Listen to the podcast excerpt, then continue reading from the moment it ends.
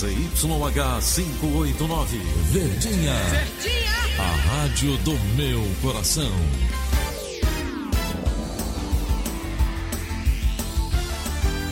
Rádio Notícias, Verdes Mares, 810.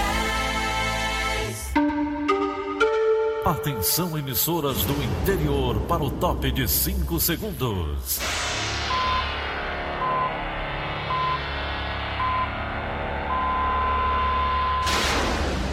A Verdinha leva o som cada vez mais longe. Rádio Sul Cearense de Brejo Santo, Cristal de Quixeramobim, Iracema de Ipu, Jornal Centro-Sul de Iguatu, Macambira de Poeiras, Tabajara de São Benedito, Oroz FM, Pioneira de Forquilha, Itataia de Santa Quitéria, União de Camocim, Educadora do Cariri do Crato, Líder FM de Itapipoca, Aquarela FM de Miraíma, Liberdade de Ita Itarema, Carinhosa de Acopiara, Sertão Central de Senador Pompeu, Vale do Salgado de Lavras da Mangabeira, Vale FM de Nova Russas.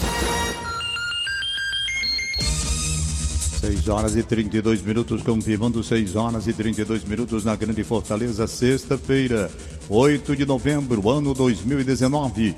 Manchetes do Rádio Notícias Verdes Mares. STF derruba a possibilidade de prisão de condenados em segunda instância. Duas pessoas morrem após a estrutura da obra de supermercado desabar. Dengue no Ceará continua avançando em 2019. Ceará vence o Internacional de Porto Alegre na noite desta quinta-feira. Essas e outras notícias em instantes. CYH 589. Verdes Mares AM. Rádio Notícias Verdes Mares. 6 e 33 Polícia. Polícia. A igreja de São Pedro, na Praia de Iracema, foi arrombada na tarde desta quinta-feira. Os Os detalhes... detalhes com a repórter Rafaela Duarte. A igreja de São Pedro, na Praia de Iracema, foi arrombada na tarde dessa quinta-feira, quando a coordenação no local chegou para a realização de uma celebração religiosa e abriu a igreja. Eles já sentiram falta da mesa de som que foi levada pelos suspeitos. Os armários estavam revirados e alguns objetos litúrgicos fora do lugar. Em agosto deste ano, grades chegaram a ser instaladas, mas um grupo de moradores do bairro, eles alegaram que as grades danificariam a imagem do local, já que faz parte da história da cidade de Fortaleza. Até o momento, a polícia não conseguiu prender nenhum dos criminosos. O padre Clairton Alexandrino, que é pároco da Catedral Metropolitana de Fortaleza, falou com a gente sobre este arrombamento. Olha, a- nós estamos muito tristes porque estamos fazendo uma reforma aqui nessa igreja, que é uma filial da catedral e é um dos ícones da Praia de Iracema. E de repente, nem terminou ainda a reforma, ainda estamos pintando a torre. De repente, a gente é surpreendido com essa invasão de pessoas más, meliantes, que entram aqui para dar um prejuízo tão grande. A comunidade depois se esforçou tanto para conseguir dinheiro pintar a igreja.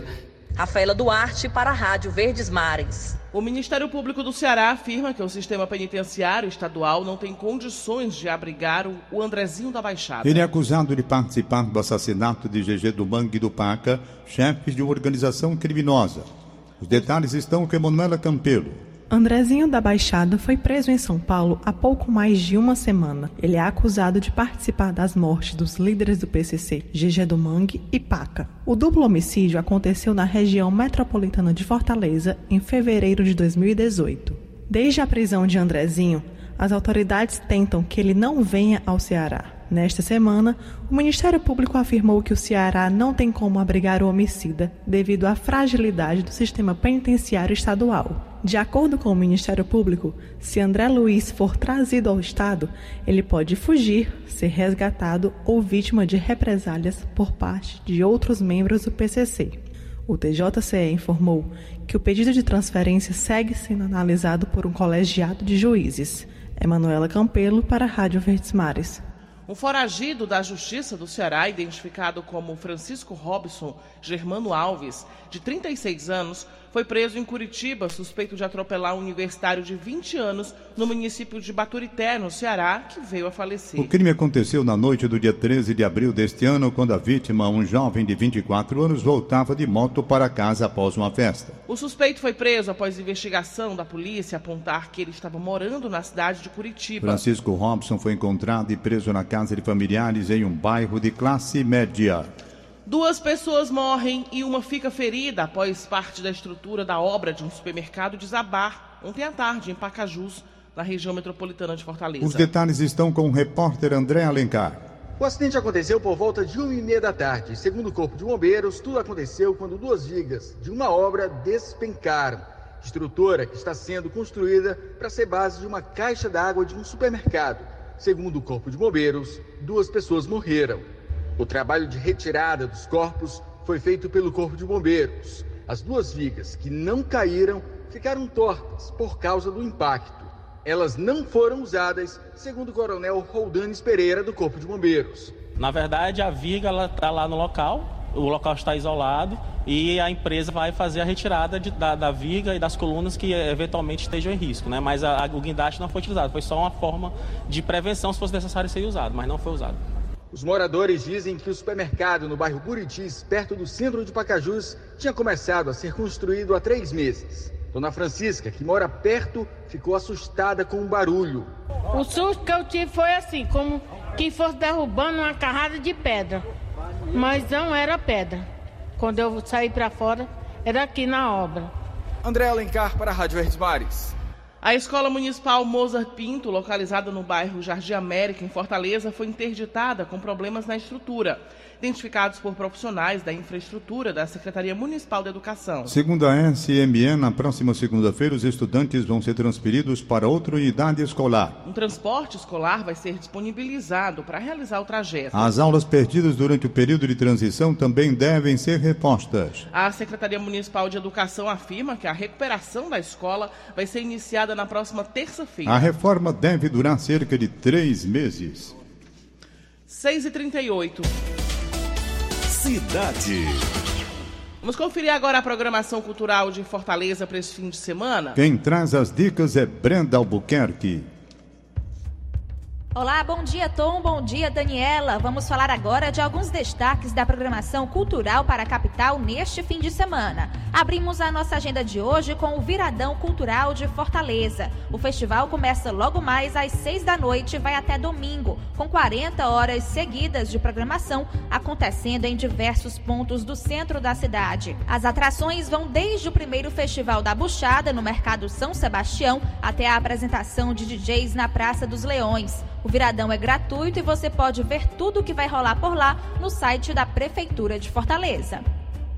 Agora a indicação é para quem gosta de um bom filme de aventura. Neste sábado, o Cine Teatro São Luís vai oferecer uma maratona do Indiana Jones. Os cinco longas do arqueólogo mais famoso das telonas vão ser projetados de graça. Você confere os horários de exibição no site cineteatrosaoluís.com.br. E a última dica vai para quem está de olho na saúde. No domingo vai acontecer a segunda edição do Viver Mais, projeto promovido pelo Diário do Nordeste. O evento é gratuito e voltado para a melhor idade, mas todo mundo pode participar. A programação conta com espaços zen, aula de ritmos e muito mais. Tudo com o objetivo de estimular uma vida mais saudável. No fim do dia, o público vai poder ainda participar de um forró pé de serra. O projeto Viver Mais vai acontecer no calçadão da Beira-Mar, em frente ao Parque Bisão, a partir das 6h45 da manhã. Com isso, fechamos nossas indicações culturais para esse final de semana. Aqui é Brenda Albuquerque para o Rádio Notícias Verdes Mares. A dengue no Ceará continua avançando em 2019, reforçando o alerta para a necessidade de prevenção. As informações estão com Márcio Dornelles. A dengue no Ceará continua avançando em 2019 e reforça o alerta para a necessidade de prevenção. O número de casos confirmados entre janeiro e outubro chegou a 14.135 em 2019 mais que o triplo do observado no mesmo intervalo do ano passado. Os casos de óbitos cresceram em 18% na comparação entre os períodos, passando de 11 mortes em 2018 para 13 neste ano. Os dados são do último boletim epidemiológico da Secretaria de Saúde do Estado. Apesar de atingir todos os grupos etários, conforme o boletim, a maior predominância de casos confirmados este ano, 41,6%, foi nas faixas etárias de 20 a 39 anos de idade. A reintrodução da dengue do tipo 2 no estado, de forma pontual em algumas localidades, pode ser determinante para o aumento do número de casos, segundo explica a supervisora do Núcleo de Vigilância Epidemiológica da CESA, Sara Mendes uma circulação que ela não está generalizada no estado, ela está pontual em alguns municípios. Também não é um cenário de preocupação ainda. Pior seria se tivessem todos os municípios ou a maioria dos municípios com essa circulação. Ela ressalta, no entanto, que apesar do salto, o Ceará encontra-se com baixa circulação viral até o momento, considerado dentro dos limites nas análises epidemiológicas da Secretaria. Apesar de ser um salto né, que chama a atenção é um número considerado dentro dos limites para as nossas análises epidemiológicas. Considerando que, de fato, o Ceará viveu sete grandes epidemias né. Se a gente comparar com o de 2018, o ano de 2018 foi um ano que praticamente a gente não teve doença. Né? Ações de contenção da doença seguem independentemente do estado apresentar ou não cenário epidêmico, consistindo principalmente em impedir a circulação do mosquito Aedes aegypti. Reportagem Renato Bezerra. Márcio Dornelles para a Rádio Verdes Mares. 6h42. Futebol. E o Ceará vence o Internacional na noite desta quinta-feira. Direto da sala de esportes, Luiz Eduardo. Bom dia, Luiz. Bom dia. Campeonato Brasileiro da Série A. Em jogo realizado nesta quinta-feira no Estádio Castelão, o Ceará venceu o Internacional pelo placar de 2 a 0. Thiago Galhardo fez o primeiro gol e o Matheus Gonçalves o segundo da vitória alvinegra. O Ceará, com a vitória, soma agora 36 pontos. É o 13 terceiro colocado. O Fortaleza, 14 quarto colocado, também tem 36. O Fluminense é 15 tem 34 pontos. E o 16 a equipe do Cruzeiro, 34. O Botafogo também jogou nesta quinta-feira. Perdeu o jogo para o Flamengo pelo placar de 1 a 0, gol do Lincoln. Com esse resultado, o Botafogo entra na zona de rebaixamento. O Botafogo é 17, tem 33. O CSA, 18, tem 29. A Chapecoense, 19 colocada, tem 22. E o Havaí é o lanterna com 17. Lá em cima, Flamengo é líder, 74 pontos. Segundo Palmeiras, com 66. No próximo domingo, 19 horas, no Castelão, tem o Clássico Rei. Fortaleza contra a equipe do Ceará. Luiz Eduardo para a Rádio Verdes Mares. Comentário de Wilton Bezerra. Bom dia, Wilton. Bom dia. Vitória importante do Ceará sobre o Internacional por dois tentos a zero. Mais interessante que mesmo numa vitória dessa, o Ceará andou sofrendo um pouco. Foi superior, marcou um a zero, gol marcado por Galhardo, um a zero, emocionou-se. E o time teve outra oportunidade com João Lucas, esteve melhor no jogo. O Internacional fez um blocão para defender e criou problemas para o time do Ceará. Faltou espaço para as manobras, mas saiu um apertado 1 a 0. Mas eu diria um pouco de sofrimento para que isso fosse conquistado, porque, meu Deus, o Fabinho deu duas pichotadas e o Samuel outra, e quase o Internacional marca. Ele incapaz de criar, por seu talento, por sua qualidade, chances de marcar. Sofrimento maior foi no segundo tempo. O Ceará recuou demais. O jogo passou a ser disputado no campo do Ceará nos últimos 30 metros. Adiantada a marcação do Inter, tome bola pelo alto, tome um jogo aéreo permanente. O Ricardinho ainda deu uma pichotada ao receber uma bola do Diogo e quase o Guerreiro marca.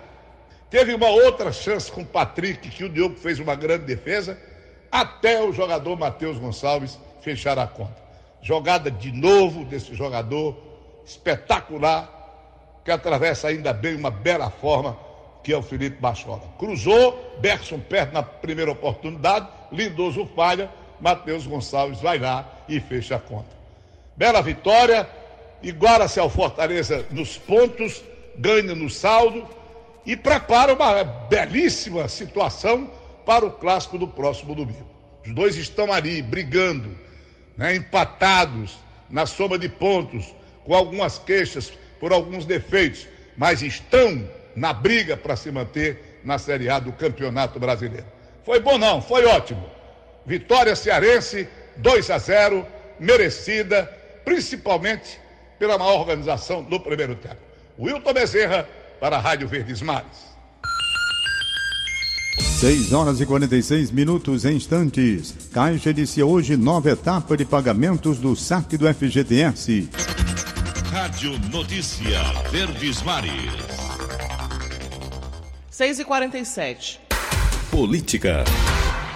A Assembleia Legislativa realiza hoje uma sessão itinerante em Juazeiro do Norte, solenidade, para celebrar os 50 anos da inauguração da estátua de Padre Cícero. A sessão está prevista para começar logo mais às 9 horas. Segundo o deputado Nelinho, autor da iniciativa, a ideia é aproximar os parlamentares da população. A estátua de Padre Cícero foi inaugurada em 1 de novembro de 1969 e se tornou símbolo da religiosidade da região do Cariri.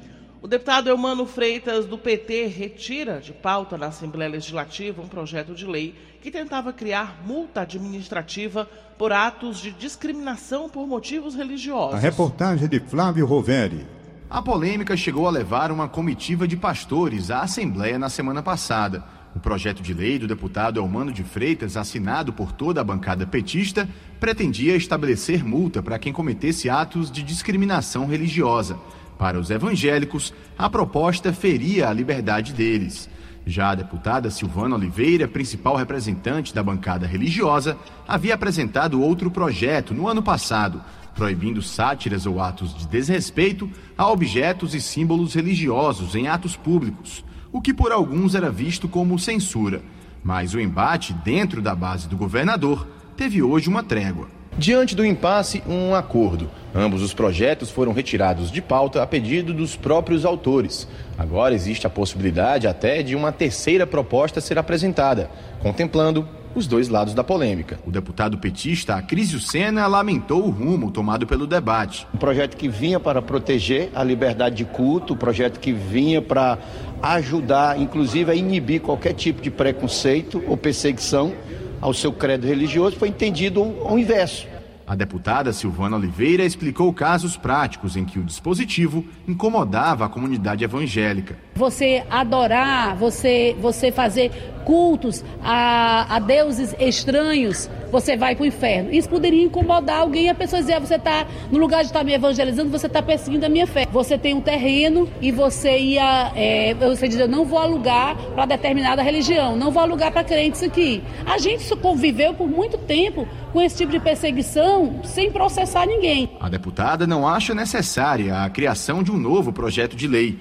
A proposta dela, inclusive, acabou servindo mais como instrumento de pressão política. Se viu nesse momento como uma arma de negociação. Eu digo, eu retiro o projeto e vocês retiram o projeto de vocês, então fica pacificado.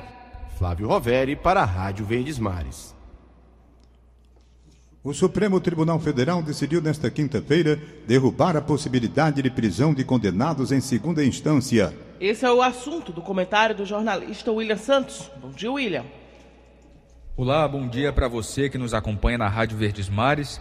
Ontem à noite, por seis votos a cinco, o Supremo Tribunal Federal, o STF, decidiu derrubar a possibilidade de prisão após condenação em segunda instância medida considerada um dos pilares da Operação Lava Jato.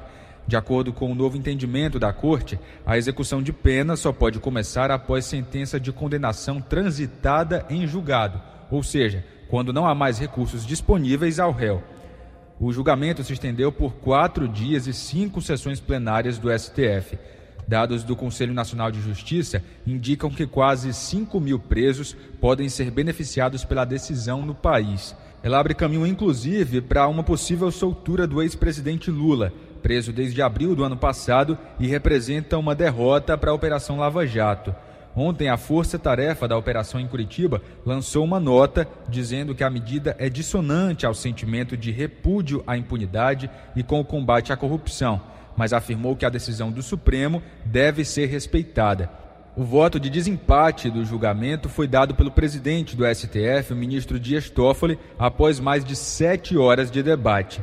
O julgamento encerrado ontem foi sobre o mérito de três ações movidas pelo Conselho Federal da OAB, pelo PCdoB e pelo Patriota, que tratam sobre a execução antecipada de pena no Brasil.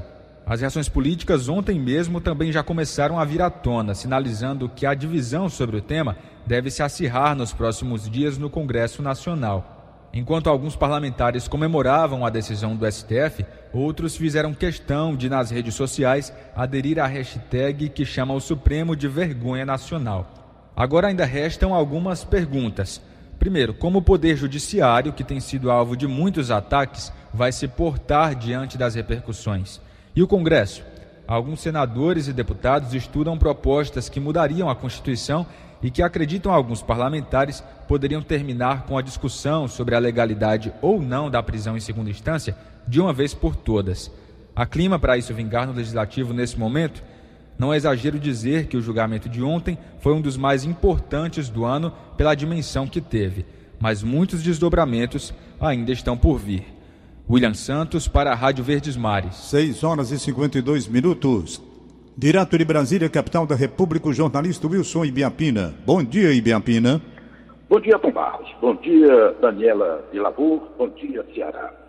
Tom, esse assunto é, vai durar, vai dominar o noticiário ao longo do dia e por várias semanas.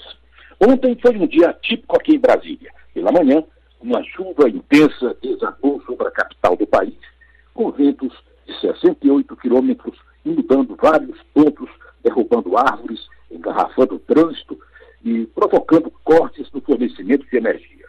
À noite, ouvimos o pipocar de fogos na Praça dos Três Poderes, em frente ao Supremo Tribunal. Eram petistas festejando o fim da prisão em segunda instância. Hoje, a defesa do ex-presidente Lula vai pedir que ele deixe a prisão em Curitiba, condenado em segunda instância por corrupção e lavagem de dinheiro. Dirigentes do PT estão em Curitiba na expectativa de que ele saia da prisão ainda hoje. Os procuradores da Força Tarefa da Lava Jato divulgaram nota afirmando que a decisão do Supremo está em dissonância com o sentimento de repúdio à impunidade e com o combate à corrupção. A Força Tarefa reconhece que a decisão impactará os resultados de seu trabalho, mas promete seguir buscando justiça nos casos em que atua. No Congresso Nacional, todos, nem todos os deputados dizem amém à decisão do Supremo. Alguns já estão trabalhando uma fórmula para que todo condenado em segunda instância tenha seus recursos julgados no prazo de seis meses na instância a que recorrer. A colunista do Correio, Denise Rottenburg, diz que a ideia do deputado Domingos Sávio, do Tucano Mineiro, por exemplo, é que os recursos que não forem julgados dentro de um determinado prazo possam passar a trancar a pauta do Supremo da mesma forma que vetos e medidas provisórias trancam a pauta do Congresso. O embaixador da Bélgica, Patrick Herman, está aqui, viajou aqui de Brasília aí para Fortaleza onde vai se encontrar com o cônsul-geral no Rio, Jean Paul Charlier. E estão em Fortaleza para a posse do advogado Ricardo Bacelar Paiva como cônsul honorário da Bélgica no Ceará, Piauí e Maranhão. A posse de Ricardo Bacelar será durante coquetel hoje, às 5 da tarde, no Gran Marquise. E o presidente Bolsonaro estará logo mais às 9h30 na Academia Nacional de Polícia para o encerramento do curso de formação de novos agentes federais. À tarde, o presidente vai a Goiânia participar da solenidade de entrega de ônibus escolares a municípios de Goiás. Wilson Ibiapina de Brasília para o Rádio Notícias Verdes Mares. 6h55. Economia. Vamos agora para a participação ao vivo de Egídio Serpa. Bom dia, Egídio. Bom dia, Daniela Lavor. Bom dia, ouvintes ganharam a velocidade do frevo as obras de duplicação da rodovia CE 155, que liga a BR 222 no distrito de Primavera, no município de Calcaia, até o porto do Pecém. Essa estrada tem importância estratégica na logística de transporte do Ceará. É por ela que saem e entram todas as mercadorias importadas e exportadas, embarcadas e desembarcadas no principal porto marítimo do Ceará. Um consórcio de duas empresas construtoras é o responsável pela obra, que tem cerca de 20 quilômetros de extensão e deve ficar pronta no fim do próximo ano. Eu apurei que as pistas de rolamento da CE 155 terão pavimento asfáltico e não rígido, ou seja, feito de concreto, que é o recomendável para esse tipo de rodovia de tráfego pesado. A vida útil do pavimento asfáltico é curto, dependendo da intensidade do tráfego, pode ser de apenas dois anos. A vida útil do pavimento rígido de concreto passa dos 20 anos. Eu tenho a informação de que o governo do estado não tem dinheiro suficiente para bancar o custo do pavimento rígido, que hoje é bem menor do que há cinco anos. De qualquer maneira, a retomada dos trabalhos de duplicação da CE 155 é festejada pelas empresas operadoras do Porto do Pecém e principalmente pelas transportadoras de carga, cujos caminhões enfrentam a quebra de peças quando percorrem aquela estrada, hoje totalmente esburacada. Egídio Serpa para o Rádio Notícias Verdes Mares. As chuvas no segundo semestre deste ano impulsionam 20, em 20% a produção de coco no Ceará. Hugo Renan do Nascimento tem os detalhes. A informação foi confirmada pelo presidente do Instituto Icoco do Brasil, Bezerra de Menezes, durante a Feira Nacional do Coco que está acontecendo em Fortaleza. O volume obtido coloca o Ceará como o segundo estado do Brasil em termos de produção. Segundo Menezes, atualmente há cerca de 5 mil hectares plantados no estado, empregando 200 mil pessoas direta e indiretamente. Ele revela ainda a intenção de iniciar a exportação do coco e de seus derivados a partir do próximo ano. Confira mais informações na reportagem completa no site do Diário do Nordeste. Hugo Renan do Nascimento para a Rádio Verdes Mares. Escolas particulares foram notificadas pelo Procon Fortaleza para apresentar a lista de material escolar do ano que vem. A diretora do órgão, Cláudia Santos, dá detalhes sobre esse primeiro momento da fiscalização. Ela inicialmente está com esse caráter educativo justamente como uma forma de educação para o consumo, no caso, para as empresas. Então, as empresas estão sendo notificadas, onde o Procon Fortaleza requisita a lista de material escolar no prazo não superior a 10 dias corridos, para posterior análise do órgão e verificar se há nessa lista material de uso coletivo. Nós vamos é, requisitar a retirada imediata desses itens considerados abusivos e caso a escola persista nessa exigência infrativa e abusiva, nós vamos instaurar o procedimento administrativo e a escola está passiva das sanções previstas no Código de Defesa do Consumidor e pode chegar a multa que varia entre 800 reais a 3 milhões. 6h59, acabamos de apresentar o Rádio Notícias Verdes Mares. Redator Roberto Nascimento. Participação de Wilson Biapina, direto de Brasília. Áudio Augusto Assunção. Contra regra, a linha Mariana. Diretor de jornalismo Idelfonso Rodrigues. Mais informações é nosso site verdinha.com.br e no facebook.com.br verdinha 810. Em meu nome, Tom Barros, em nome de Daniela de Lavor. Tenham todos um bom dia.